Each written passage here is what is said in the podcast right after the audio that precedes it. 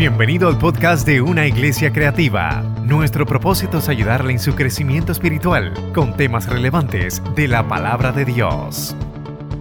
Le doy gracias a Dios por estar aquí este día. Eh, estoy un poquito ronca, pero se entiende lo que digo, así que dije, puedo hablar. Estoy acompañada de dos chicas, y digo chicas porque para mí son como hijas mías. Vanessa y Adamaris. Le voy a pedir que se pongan de pie un segundo. La piloto y la copiloto. Eh,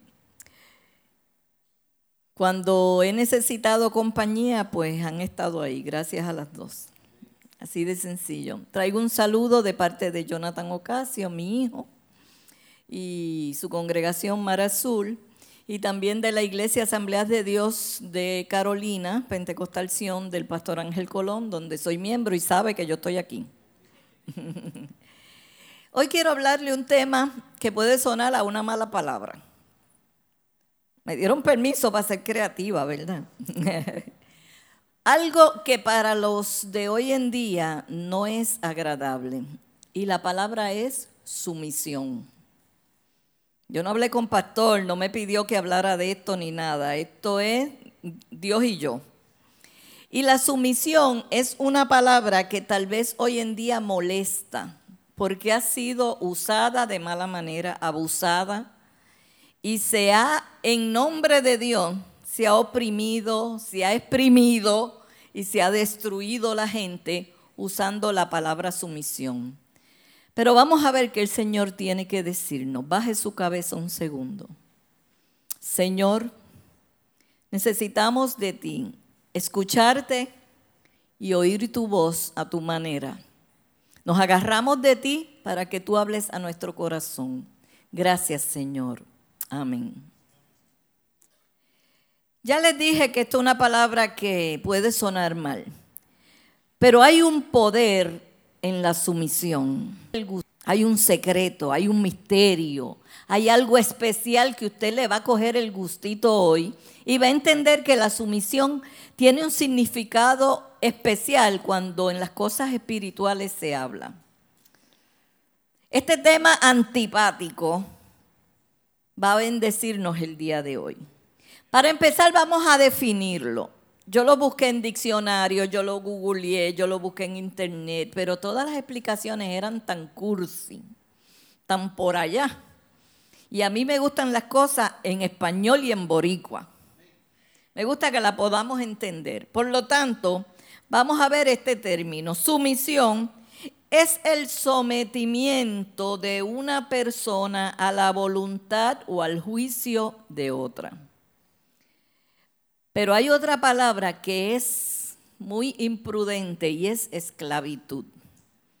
Y hemos confundido los términos pensando que sometimiento es que yo soy la esclava, que yo me tengo que tirar de alfombra y que me pisen.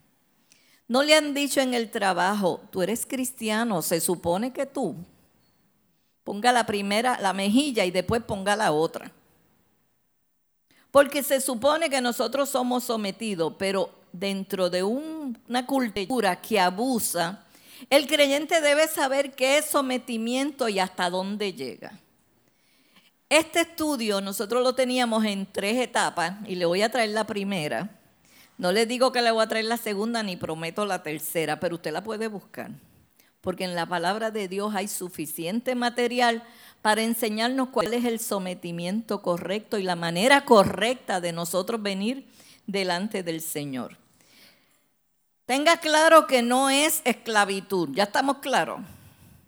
No es que somos bobos, no es que somos eh, unos zánganos en esto de que nosotros nos sometemos y nos dicen que para ir al cielo usted tiene que subir y bajar siete escaleras y lo vamos a hacer. Por lo tanto, el oído del creyente afinado, vamos a ver cuál es el verdadero sometimiento. Si usted de los que anota, apunta y le gusta, coja nota. Y si no, le piden el email del PowerPoint a, a la iglesia que lo tiene. Hay unos sinónimos. Acatamiento, obediencia y rendición. Ninguna de las tres es fácil. Todos sabemos una historia de un muchachito que estaba en la iglesia y lo mandaban a sentar y lo mandaban a sentar y lo mandaban a sentar hasta que a lo último lo sembraron en una silla, por poco lo pegan con crazy glue y le dijeron al muchachito, por fin te sentaste y dijo, por fuera estoy sentado, pero por dentro estoy parado. Porque nuestra, nuestra forma de ser es una voluntad recia. Todos los que son padres aquí sabemos que dominar un niño y meterlo en una silla para que coma nos va a dar trabajo. Lograr lo que se encamine por donde nosotros queremos. Nosotros decimos, esto es así, y ellos empiezan como a los dos a tres años. ¿Y por qué? ¿Quién le enseñó esa palabra a ese muchacho? ¿Quién le dijo eso de ¿y por qué? Porque al momento que empezaron con el ¿y por qué? A mí me dio hipo. Yo tenía tres. Yo tenía y tengo tres, cuatro nietos. Y ah, están en esas etapas de ¿y por qué? ¿Y para qué? ¿Y para cuándo? ¿Y dónde está eso? ¿Y de dónde vino? Y todo lo quieren saber. Ojalá y los creyentes viviéramos esa experiencia de preguntarle a Dios, porque nos enseñaron, no, usted no puede preguntar, usted nada más va a acatar la voluntad y eso es así. Pero hay una forma en que yo sí puedo escudriñar las escrituras y saber cuál es el verdadero sometimiento que Dios quiere. Esto no comenzó ahora. Esto del sometimiento que tiene el lado contrario, que es la arrogancia, eh, no comenzó ahora. Y como diría un poeta, descorriendo el velo de los tiempos. Ay, yo no predico así. Esa no soy yo. Si se va en la Biblia, mucho tiempo atrás sucedió, y en Judas capítulo 1, verso 6, nos muestra una historia secreta que mucha gente desconoce. Y dice que a los ángeles que no guardaron su dignidad, sino que abandonaron su propia morada, los ha guardado bajo oscuridad en prisiones eternas para el juicio del gran día. Un grupo de ángeles se rebeló contra Dios no quisieron seguir bajo la autoridad de Dios. Es el primer evento que se registra de rebelión, de falta de sumisión. Y ese grupo está en espera de, de algo que Dios tiene para ellos. Y me sería triste a mí pensar que nosotros estemos actuando igual que ellos. Que no sepamos someternos a la voluntad de Dios que no sepamos cuál es la verdadera forma de sumisión. La rebeldía es la falta de sumisión y se asocia con la arrogancia. Sucede que llegó el libro de Génesis, la historia de Adán y Eva, ustedes la conocen, pero no voy a tocar esa. Voy a tocar una de una mujer llamada Agar. Las damas le hemos dado duro a Agar últimamente con el tema de las mujeres. Agar, en Génesis capítulo 16, verso 9, había huido de su casa, estaba esperando un hijo de Abraham. Agar no era judía, Agar no era de la familia de Abraham, Agar era una mujer que era de por allá, esclava. Sin embargo, algo sabía ella de Dios, algo conocía ella de Dios y en su vida se le aparece un ángel y el ángel le dice, vuélvete a tu señora y ponte sumisa. Todos los versos que estoy usando son de la versión Reina Valera, que es la que más conocemos, pero se puede buscar en diferentes versiones. Y ponte sumisa bajo su mano. Primero, ella era una esclava. Esto no quiere decir que yo estoy diciendo que la esclavitud es de Dios, que está permitido, ni que... Pero hay situaciones donde la gente se encontraba en los tiempos bíblicos y bajo esas circunstancias tenían que obrar. Y el ángel le dijo, vuélvete a tu señora y ponte sumisa bajo su mano. Y ella volvió a la señora y aguantó.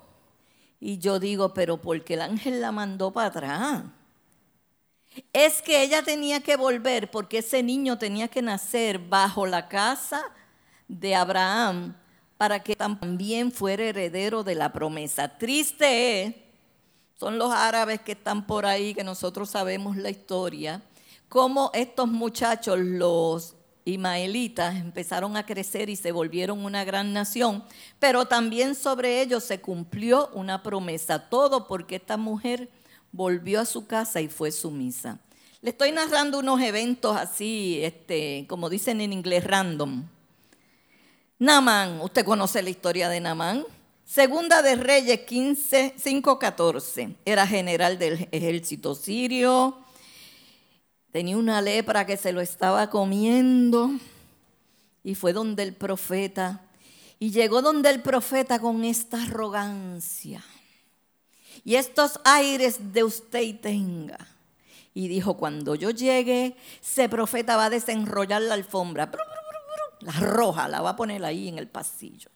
Y él va a salir y me va a hacer reverencia y me va a decir, ven acá y me va a tocar y me va a ungir y me va a sanar.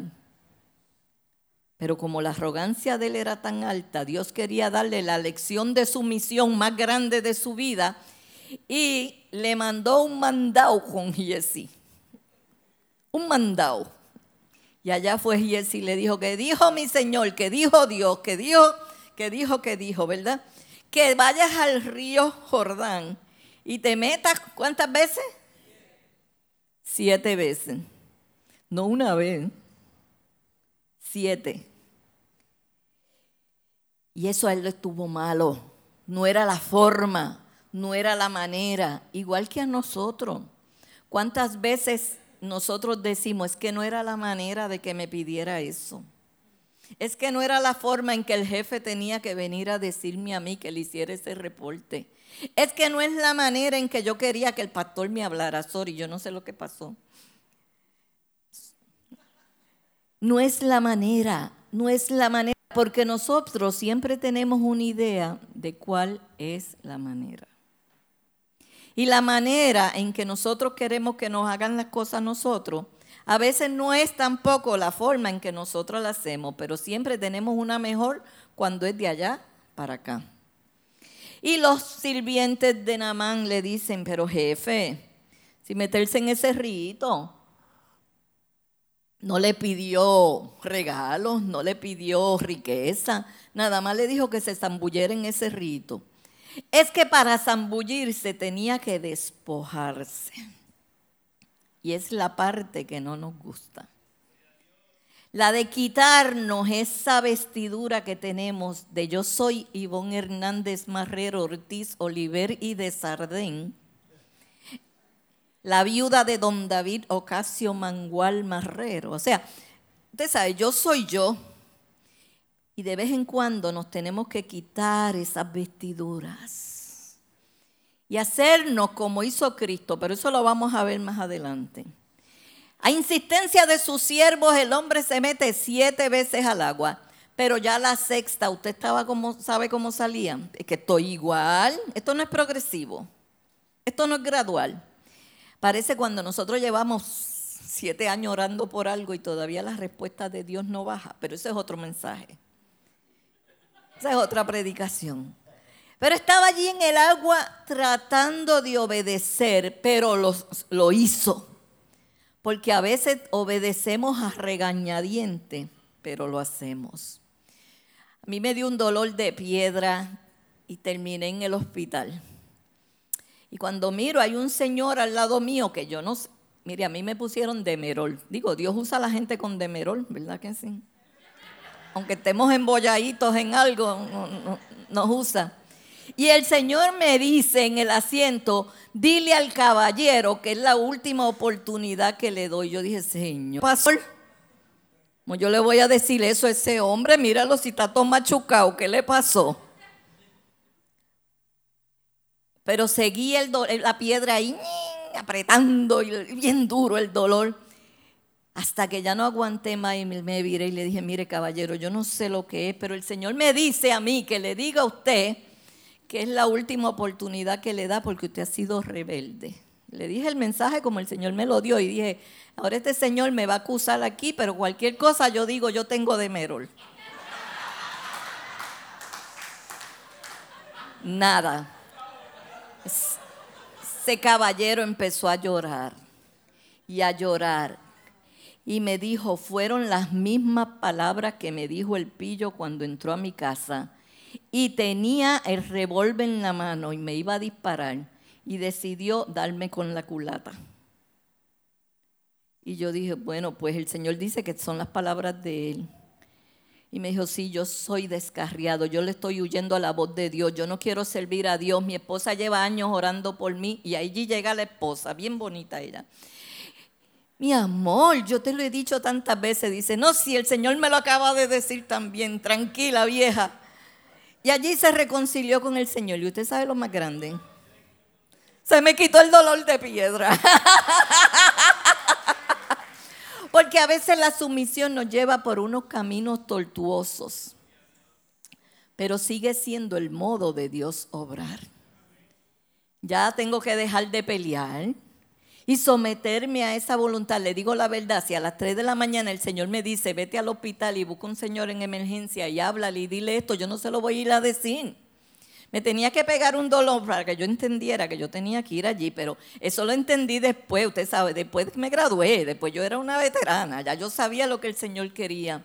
Pero hay que aprender cuándo es el momento de nosotros someternos bajo esa poderosa mano de Dios. Namán no debió ser fácil. Delante de sus siervos enseñar cómo estaba la lepra que lo cubría, que lo calcomía eso fue un bajón. Eso fue denigrante para él, pero se expuso y se metió en el agua.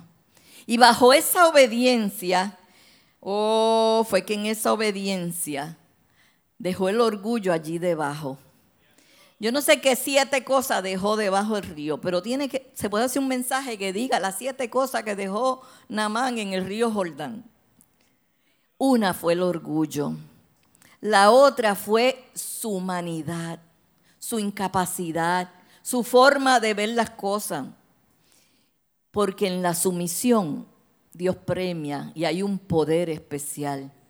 El milagro lo obtuvo, dice la Biblia, y está aquí en Namán, en Reyes 5:14. Namán fue y se sumergió siete veces en el río Jordán, según se lo había ordenado el profeta. O sea, obedientemente. Y su carne se volvió como la de un niño y quedó limpia. Ahora digo yo, Señor, yo me meto donde tú quieras. No importa que el río esté crecido. Él decía, en mi tierra hay mejores ríos, porque tú me mandas a meter ahí? Allá yo tengo Habana y Farfal, dos ríos preciosos, con unas orillas limpias, y esto aquí es una suciedad. Dios te está mandando a un sitio que tal vez no es el que tú quieres ir, pero es donde el Señor quiere que tú vayas. Y sumiso nosotros decimos, aquí voy, Señor. Hay una mujer que a mí me fascina. Lucas 1.38 nos habla de una mujer que yo me quito el sombrero ante ella. Viene un ángel y le dice, mamita, vas a tener un bebé. Y ella dijo, hoy ¿cómo es esto? Yo no, no conozco varón. ¿Usted sabe lo que quiso decir? No hay que explicar mucho. Y el ángel le dice, esto va a ser concebido de parte de Dios, el Espíritu Santo va a ser sombra sobre ti. Y ella da una respuesta que si hubiera sido yo, yo no respondo eso. Mire lo que ella responde. Una mujer que es ejemplo de sumisión. Yo no la adoro ni le prendo vela, pero creo que es una mujer digna de aplaudir. Entonces María dijo, he aquí la sierva del Señor. Sierva es, mire, bajándose. Hágase conmigo conforme a tu palabra y el ángel se fue de su presencia. Si a mí llega un ángel a decirme, y el Señor sabe porque ya él y yo hablamos esto, si a mí llega un ángel y me dice, Ivonne, tú vas a tener un bebé, mire, a estas alturas de mi vida menos, menos, si el ángel me dice eso, yo le digo, espérate, ¿quién va a alimentar esa boca? Espérate, ¿en qué hospital yo voy a parir ese bebé? Espérate, ¿cuántos siervos, si es hijo de Dios, ¿verdad? Me vas a mandar siervos y sirvientas y todo. Me... Ella no consultó nada de esto con el ángel.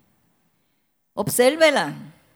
No es que no cuestionara, porque ella sí cuestionó cómo iba a pasar esto, porque ella tenía sus dudas. El pecado no está en que preguntemos cómo se van a hacer las cosas, cuándo se van a hacer, de qué manera. No es, ese no es el pecado. El pecado está cuando la arrogancia no me deja ver que Dios tiene un propósito dentro de ese llamado a la sumisión. Si no, no hubiera llegado Jesús. Si no, no hubiera nacido el Salvador del mundo. Y esta mujer con esta humildad acata la voluntad de Dios. Alguien me dijo, hermano Ivón, eso quiere decir que si yo estoy enfermo, yo tengo que acatar eso como que es la voluntad de Dios. Mire, yo no estoy diciendo que usted, Dios le mandó esa enfermedad. Yo lo que le estoy diciendo es que dentro de su situación actual, la mía, que yo sé que no es muy buena, yo tengo 26 operaciones. Y dentro de 26 operaciones, 8 veces en intensivo.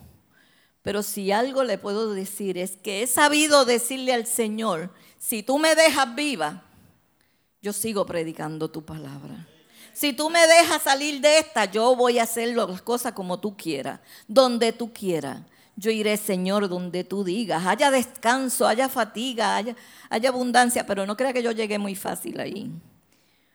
Porque si alguien se parecía a doña Florinda Mesa, era yo.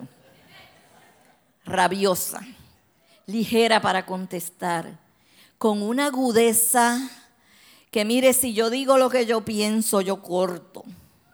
Pero gracias a Dios que el domador del cielo llegó a mi vida y empezó a trabajar con mis sentimientos, con mi corazón, con mi alma y de repente me encuentro trabajando en forense, donde usted sabe que forense no es fácil. Y si está feo ahora, siempre ha estado feo. Que pasa que no se sabía, pero forense es un lugar difícil para trabajar. Y me tenían por la mañana trabajando con un amo y por la tarde con otro amo. Y ya, yo estaba que yo no daba abasto, porque cuando estaba en esta oficina me llamaban de la otra, cuando iba a la otra me llamaban de la, de la segunda. Y yo fui donde el director y yo dije, doctor, buenos días, quiero hablar con usted, no tengo cita. Y me dijo, tiene que pedirle una cita a la secretaria. Yo dije, yo no puedo esperar. Porque el ser sumiso no quiere decir que uno no presente su carga, su inquietud, su lucha o lo que uno ¿verdad? está trabajando. Y le dije, doctor, yo tengo un problema. Usted me tiene sirviendo a dos señores y me dijo, y yo le dije, la Biblia dice, me dijo, no me hable de la Biblia. Yo le dije, la Biblia dice que el que sirve a dos señores ama a uno y aborrece al otro. Yo estoy a punto de aborrecerlo a los dos.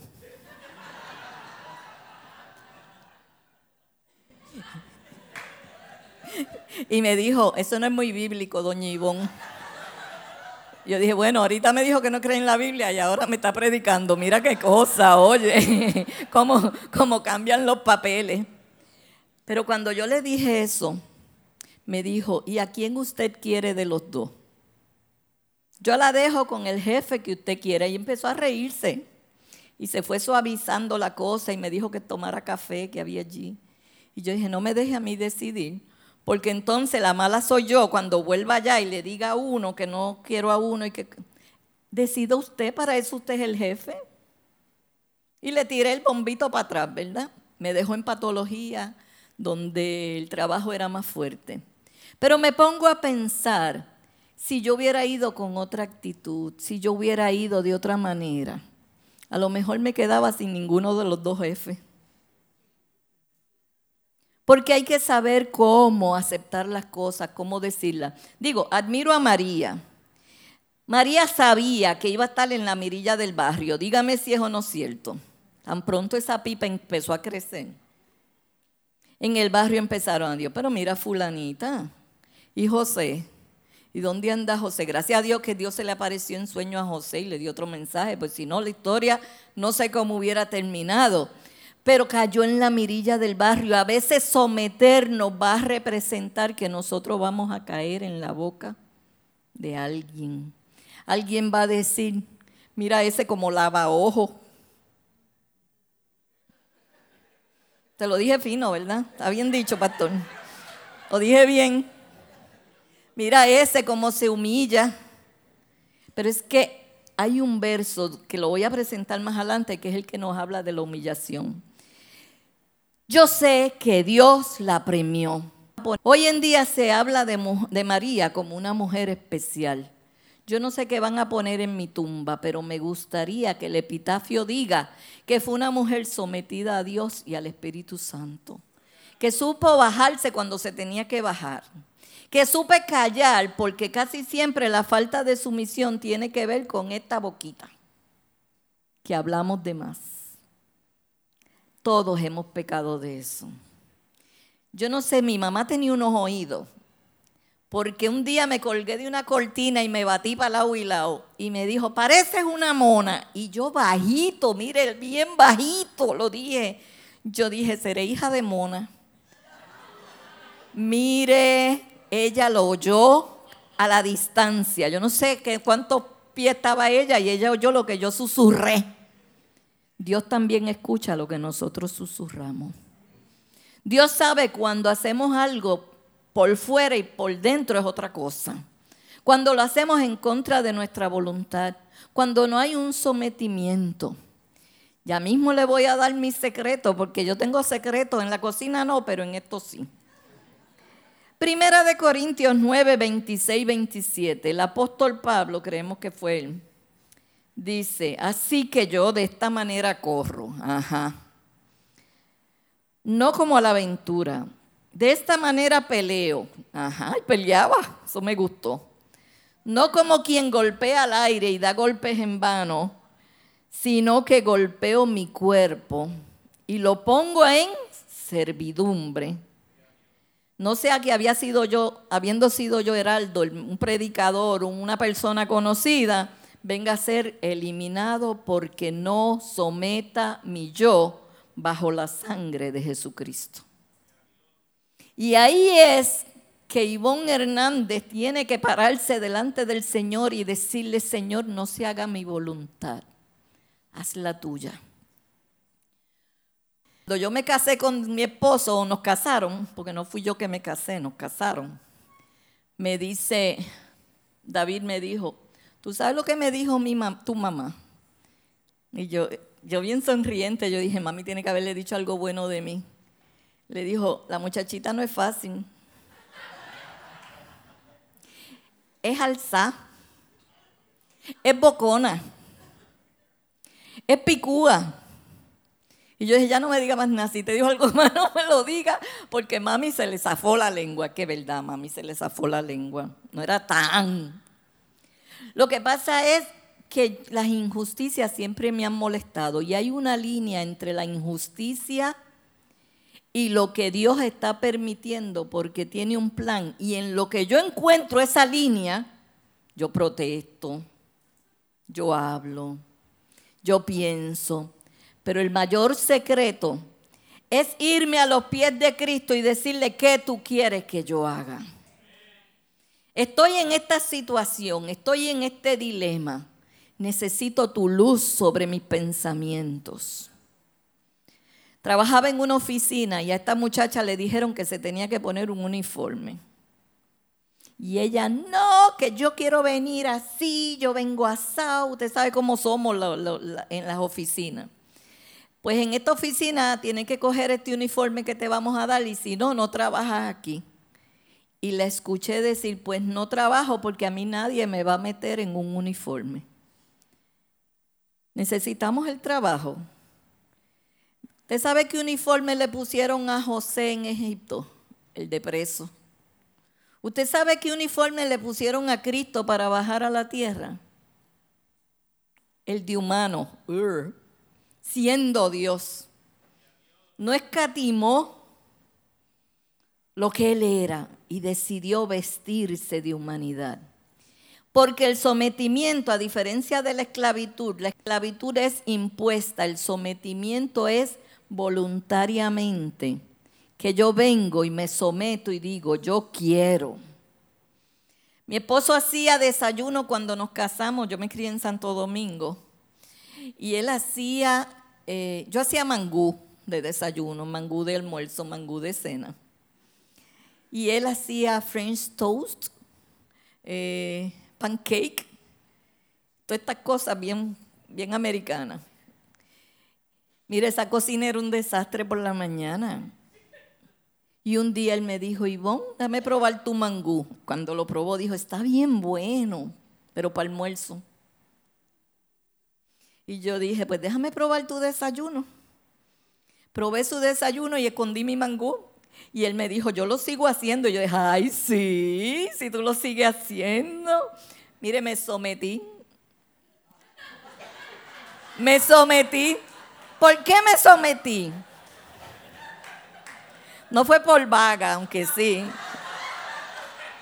Fue por amor.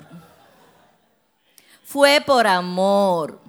Porque el amor es la mejor sábana que nos ayuda a llevar el sometimiento. El amor es el secreto.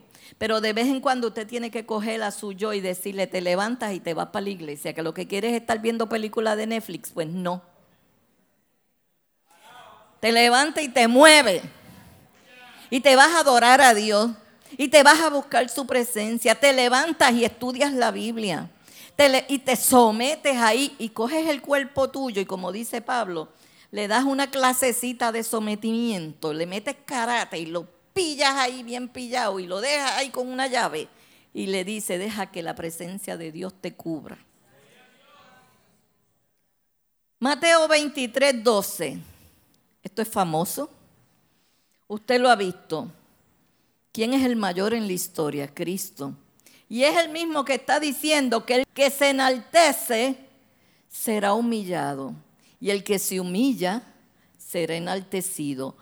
En las noticias nos dicen que el hechón es el que sale bien, el que se echa, el que se las echa, el que se revela, el que se levanta.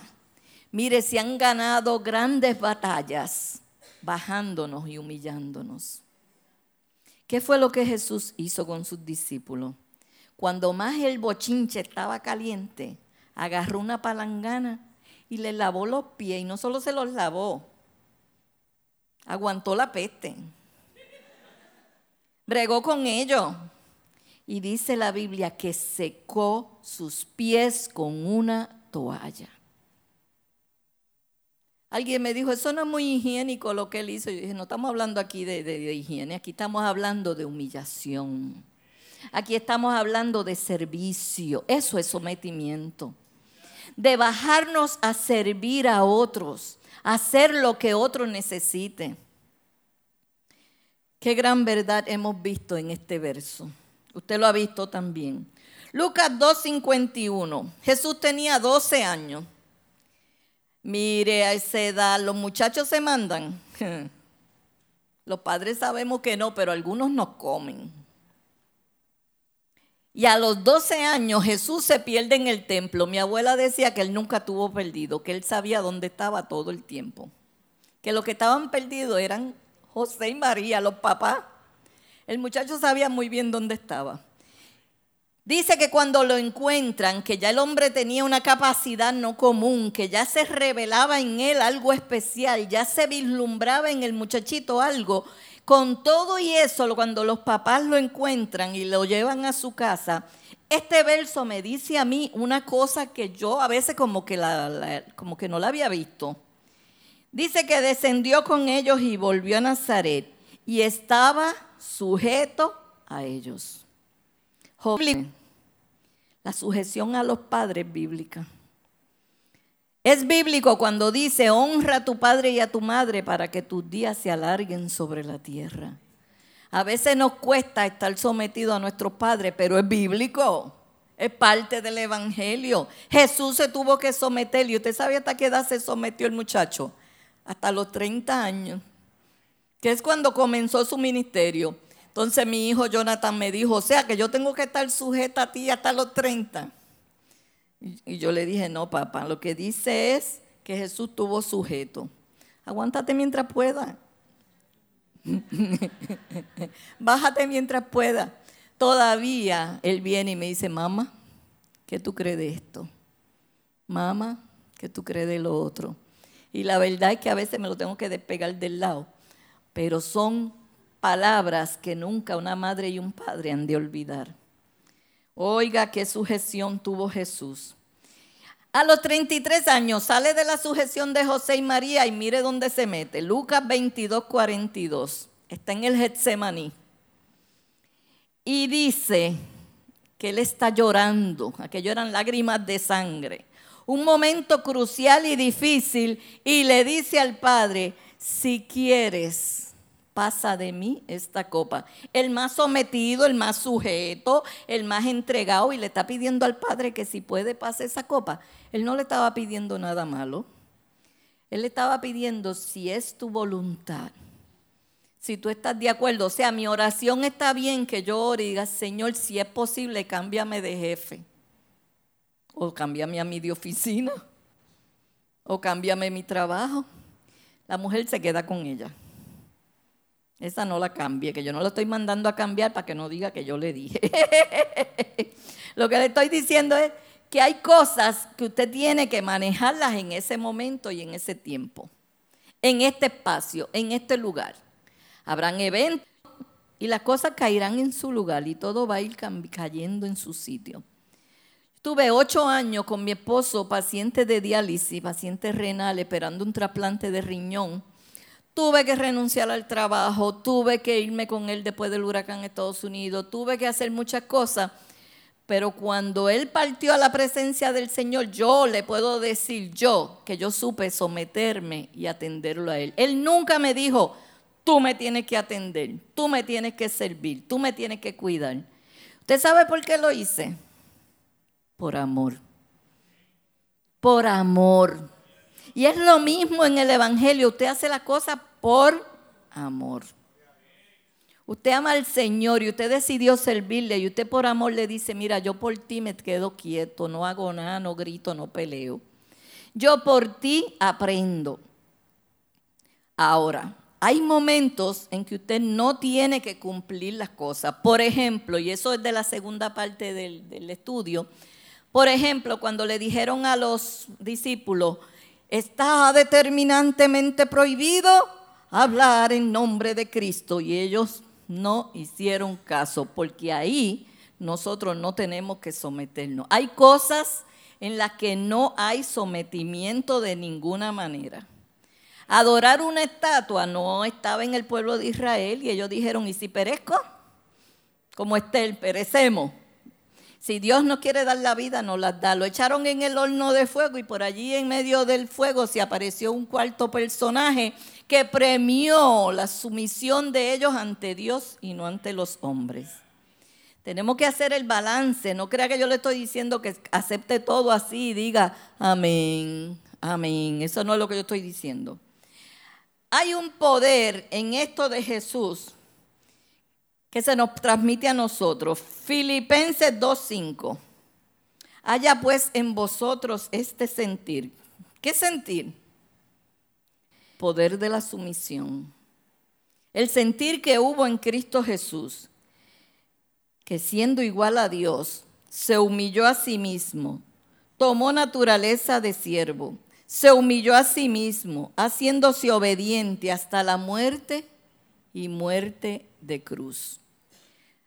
Es famoso el que tú harías si fuera Jesús. Es la manera en que yo le enseñaba a mis hijos, mami, ¿cómo sabemos que no debemos estar en un lugar? Que no debemos, yo, pues mira, ¿tú te imaginas que Jesús entra contigo ahí? Sí. Si tú te imaginas que Jesús es capaz de entrar contigo, entra. Y si tú te crees que Jesús se siente incómodo, pues salte. Porque el mismo sentir que hubo en Cristo Jesús, dice el apóstol, que es el, en, en Filipenses, que es el que tiene que estar en nosotros. El que en vez de estar agarrando y ocultando y tapando, nos despojemos. Mire, la verdad sale a flote. Todo en este mundo se sabe. Usted sabe que todo se sabe. Nada se queda calladito. La defensa suya va a llegar de alguna parte, de algún lugar dice que él aceptó esta muerte y muerte de cruz. Hablando de autoridades, y usted me va a decir, hermano Ivón, hasta ahí llegamos, porque yo no voté por el que está, o sí voté por el que está. Yo no voy a hablar de política, pero sí voy a decir lo que dice la Biblia, que nosotros en Romanos 13:5 tenemos que estarle sujetos, no solamente porque nos vayan a castigar, sino por causa de la conciencia. Se lo voy a poner bien sencillo. ¿A usted le gustó que pusieran la ley de que si pisa la raya cuando llega al cruce le pueden dar una multa? No, no nos gustó. Pero por razón de conciencia y mi bolsillo no la voy a pisar porque ya hay una ley. Cuando usted ve el semáforo poniéndose rojo, ya usted sabe que o cruzaste si te dio tiempo y si no, decrece la velocidad, pero no acelere. Porque te coge el guardia no le puede decir, es que yo soy el que va a predicar esta noche en tal sitio. Le van a dar la multa. Tenemos consecuencias. ¿Cuántas le dan? Dos. Dos. ¿Por qué dos?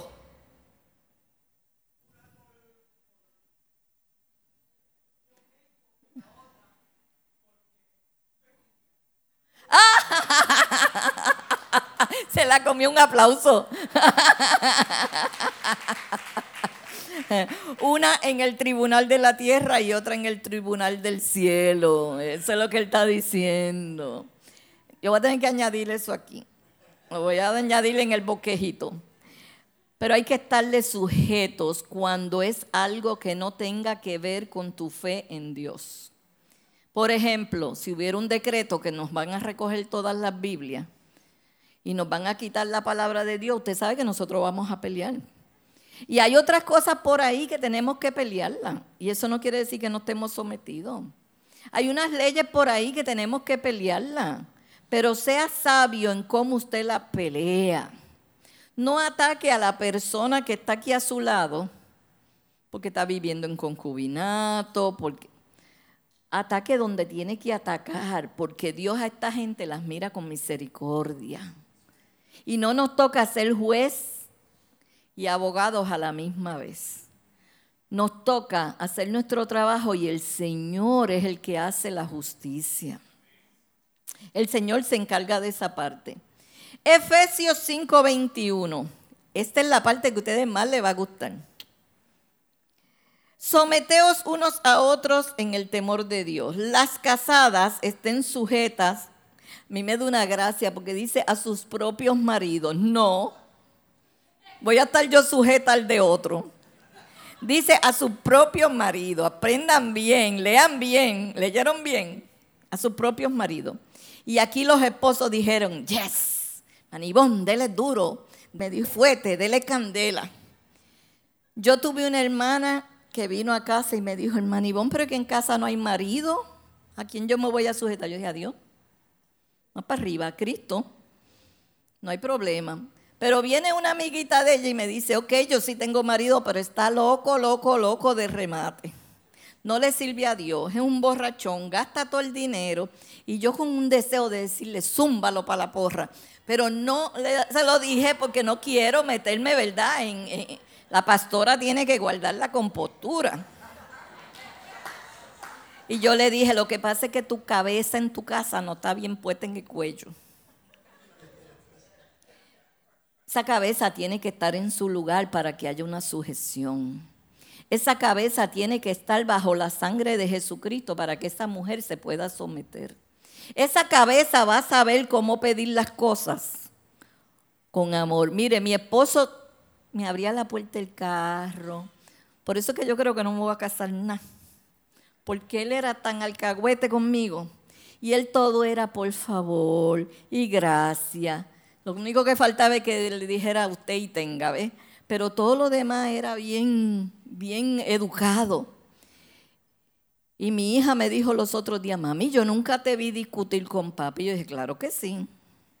No, mami, yo nunca, nunca, nunca te vi discutir. 40 años ustedes de casado y yo no te vi discutir. Yo dije, no, nosotros discutíamos aparte en el cuarto. Cerrábamos aquella puerta y era como la oración. Se cerraba la puerta y eso quedaba allá adentro. Pero yo hablaba y decía, ay David, se te fue la mano con el castigo que le diste a la nena. Y él me decía, ¿tú crees? Y hablábamos las cosas que no se subía de tono y no corría la sangre y podíamos levantarnos al otro día y estar en paz. Porque no hemos aprendido que la mujer tiene un arte, y se lo voy a decir a las mujeres que están aquí. Y es que mientras más blanditas y más suavecitas somos, y más dulces somos, nosotras podemos lograr muchas más cosas que con el mollero, la fuerza y el castigo.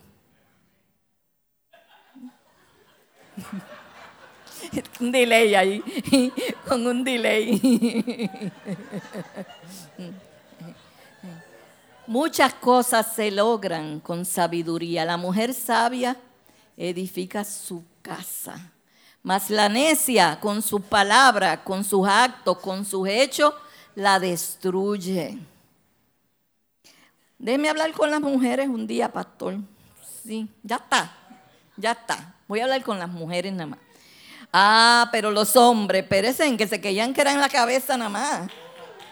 También está. Los hombres tratando a esa mujer como el, brazo, como el, vaso débil, el frágil, con amor. No es lo mismo que decirle, tú me tienes que cocinar, que decirle, ay mi amor, a mí me encanta cuando tú me cocinas. ¿Eh? Me encanta cuando tú me haces ese revoltillo quemado.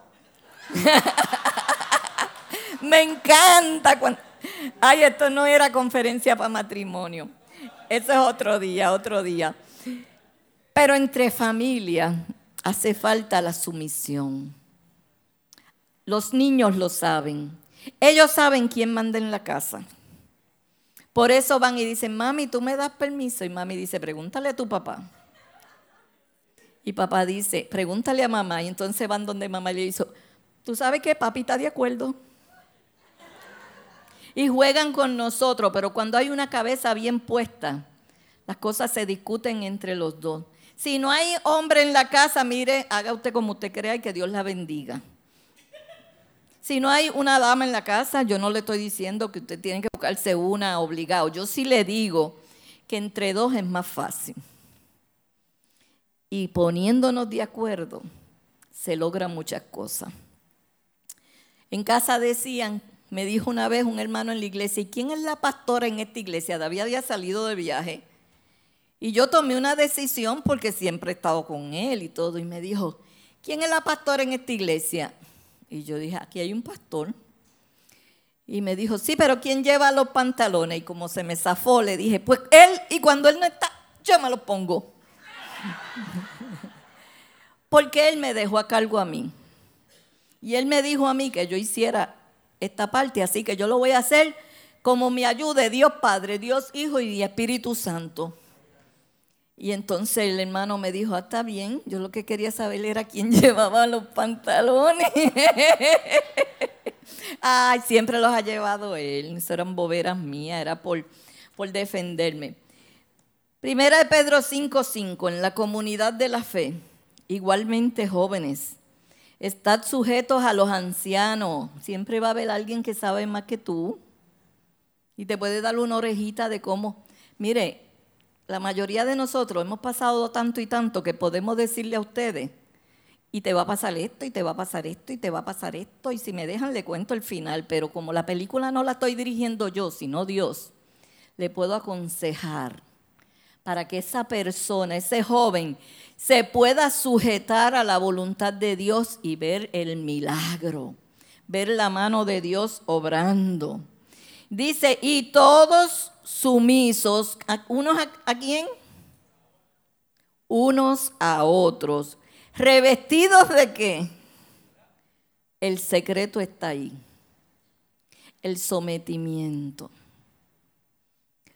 Ay, que la, que dirige el coro, el grupo de lo que sea, de adoración, escogió tal canción.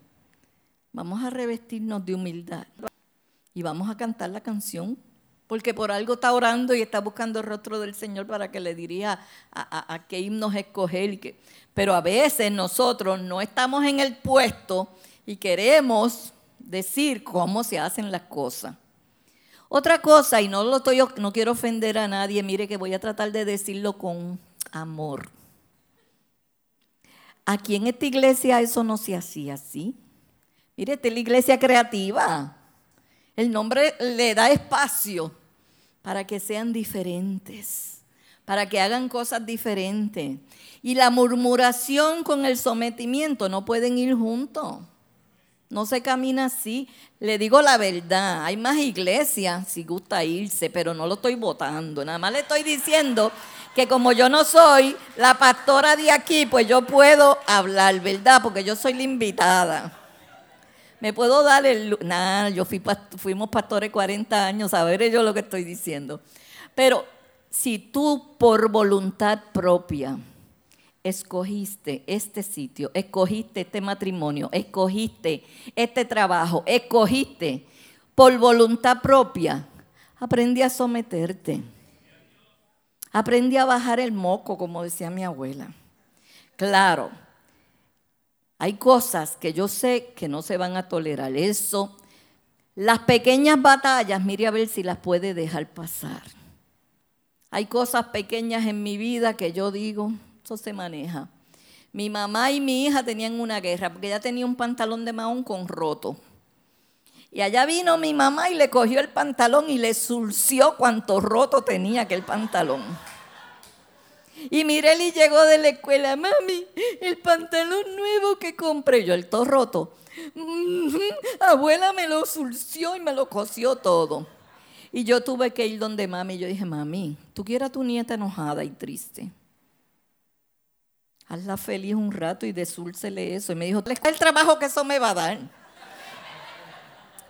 Pues ella se fue para la escuela otra vez y cuando volvió, mami le tenía el pantalón con todos los rotitos que le cosió descosidos. Y mi hija fue y abrazó a mami y la besuquió y todo. Y eso fue un, amor entre ellas dos que ustedes no tienen idea. Todo porque le desulció el pantalón que le cosió. Porque hay cosas que nosotros podemos ceder. El sometimiento tiene que ver la sabiduría de cuándo voy a ceder, por quién voy a ceder y qué voy a hacer. Amén. ¿Quieres la gracia de Dios en tu vida? Aprendamos a someternos cuando el Espíritu nos dirige, porque hay cosas que el Espíritu te va a dirigir que no es. Y eso es del segundo capítulo de esto. Santiago 4:7. Someteos pues a Dios. Si tú te metes debajo de Dios, resistir al diablo, vas a poder resistir al diablo y huirá de vosotros. Yo he visto creyentes huyéndole al diablo y eso no es lo correcto. Lo correcto es que yo me detenga, que me presente con el Padre, el Hijo y el Espíritu Santo. Porque yo estoy sometida a Dios, Dios me va a respaldar a mí. Dios me va a dar a mí la autoridad que yo necesito, me va a dar la sabiduría que yo necesito y el enemigo va a tener que salir con el rabo entre las piernas, si es que tiene. Yo no, no creo que tenga, pero estoy haciendo una palabra de esa que usamos por ahí. Resiste el secreto está, sométete a Dios y resiste. Tú haces un examen de conciencia y tú dices, estoy sometida a Dios. Me estoy sometiendo. Estoy buscando el rostro del Señor. Ok, yo creo que tengo suficiente autoridad para hacerle frente a esta prueba, a esta situación, a esta duda que me ha entrado, a este momento difícil. Oh, tú lo verás huir. Hoy tengo que citar algo que el esposo decía y es una verdad. Y él dice, decía, porque ya le está en la presencia del Señor, quien no vive sometido a la autoridad de Dios encontrará dificultad en someterse a otras autoridades en su vida. Quien no vive sometido a esta autoridad, se le va difícil hacer difícil someterse a sus padres, someterse a sus pastores, someterse a su jefe. Mire, hasta los que trabajan por cuenta propia tienen jefes que son los clientes. No podemos decir, ah, yo trabajo por cuenta propia, yo no tengo que someterme a nadie. Tus clientes mandan sobre ti. Qué difícil es una persona que no se deje someter. Yo creo que la oración de nosotros hoy es, primero, Señor, me quiero someter a ti. Mientras el grupo de adoración va pensando en un himno de, de esos de adoración, de rendimiento, de me entrego, de lo que sea, ustedes vayan buscando. Les pongo a pensar, Vamos a hacer un quiz. Rápido. Conteste estas preguntas. ¿Le cuesta trabajo hacer la voluntad de Dios? ¿Le duele cuando algo le suena a que es algo que tiene que hacer y usted no quiere hacerlo? Mi secreto, y se lo vendo por cinco chavos, mi secreto. Cuando yo no quiero hacer algo, y especialmente cuando trabajo en una oficina, cuando trabajo para alguien más, porque casi todo lo que yo hago a mí me gusta hacerlo, pero cuando hay algo que no puedo hacer o no quiero hacer, yo me levanto por la mañana y le digo, Señor, esta es mi ofrenda para ti el día de hoy. Es el mejor secreto que yo les puedo dar a ustedes. Algo difícil, algo que duela, algo que lastime, algo que le congele el alma. Dígale, Señor, lo voy a hacer como una ofrenda para ti. Y entrégalo. Y usted verá que le pueden hacer lo que le hagan y usted va a mirar y dice que no lo estoy haciendo por ti. Lo estoy haciendo por alguien más arriba. Lo estoy haciendo por mi Dios que me salvó. El primer sometimiento es entregarnos a los pies de Cristo y decirle, Señor, yo me rindo a ti. Y es el de cada día.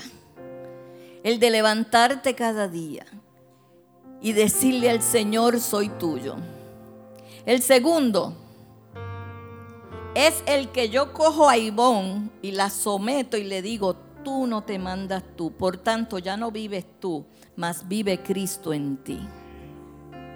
Quieta, tranquilízate muchachita, porque esta cabeza se queda pensando hasta las 5 de la mañana, sale el sol y todavía yo estoy ahí. Y a veces le tengo que decir, te callas. Empieza a confiar en el Señor. Agárrate de su presencia, sométete y te rindes a los pies de Cristo y verás milagros obrar en ti. Vamos a estar de pie un momento. Yo creo que este llamado es bien sencillo. ¿Qué vas a someter el día de hoy? Lo vas a hacer con amor, voluntariamente, no porque te lo imponen, no porque Dios te manda, pero le vas a decir al Señor que tú te rindes a sus pies, que tú abres sus brazos. Yo tengo un nieto de un año y yo le digo, Bruno, ven donde huela. Y a veces me hace... Y sigo enamorándolo. Ven donde huela y me hace... No. Pero a lo último, mire, viene babiadito, arrastradito y se mete en el pecho de abuela y se acurruca. Tal vez así es la forma en que tú has entrado al Señor, porque con cuerdas de amor te atrajo y te conquistó y te ganó. Y hoy te está diciendo, ríndete a Cristo. baje su rostro mientras medita. Escuchemos esta canción. Gloria a Dios. El esplendor de un rey vestido en majestad. Qué humillación, ¿verdad? La tierra cantará, la tierra cantará se viste de su y aún la oscuridad le teme a su voz, le teme a su voz. Cuán grande es Dios,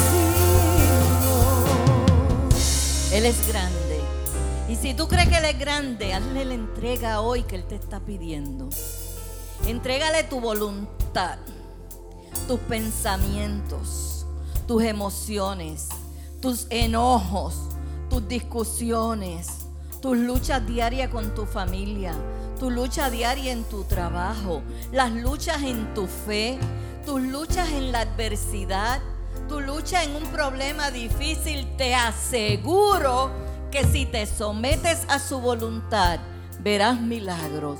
El que desee pasar al altar y entregar al Señor alguna esquinita que tal vez hoy te he tocado, te digo que pases y tú mismo con Dios haces una oración ahí de decirle a Dios que le estás entregando. Que el Señor les bendiga y nuestro pastor con nosotros.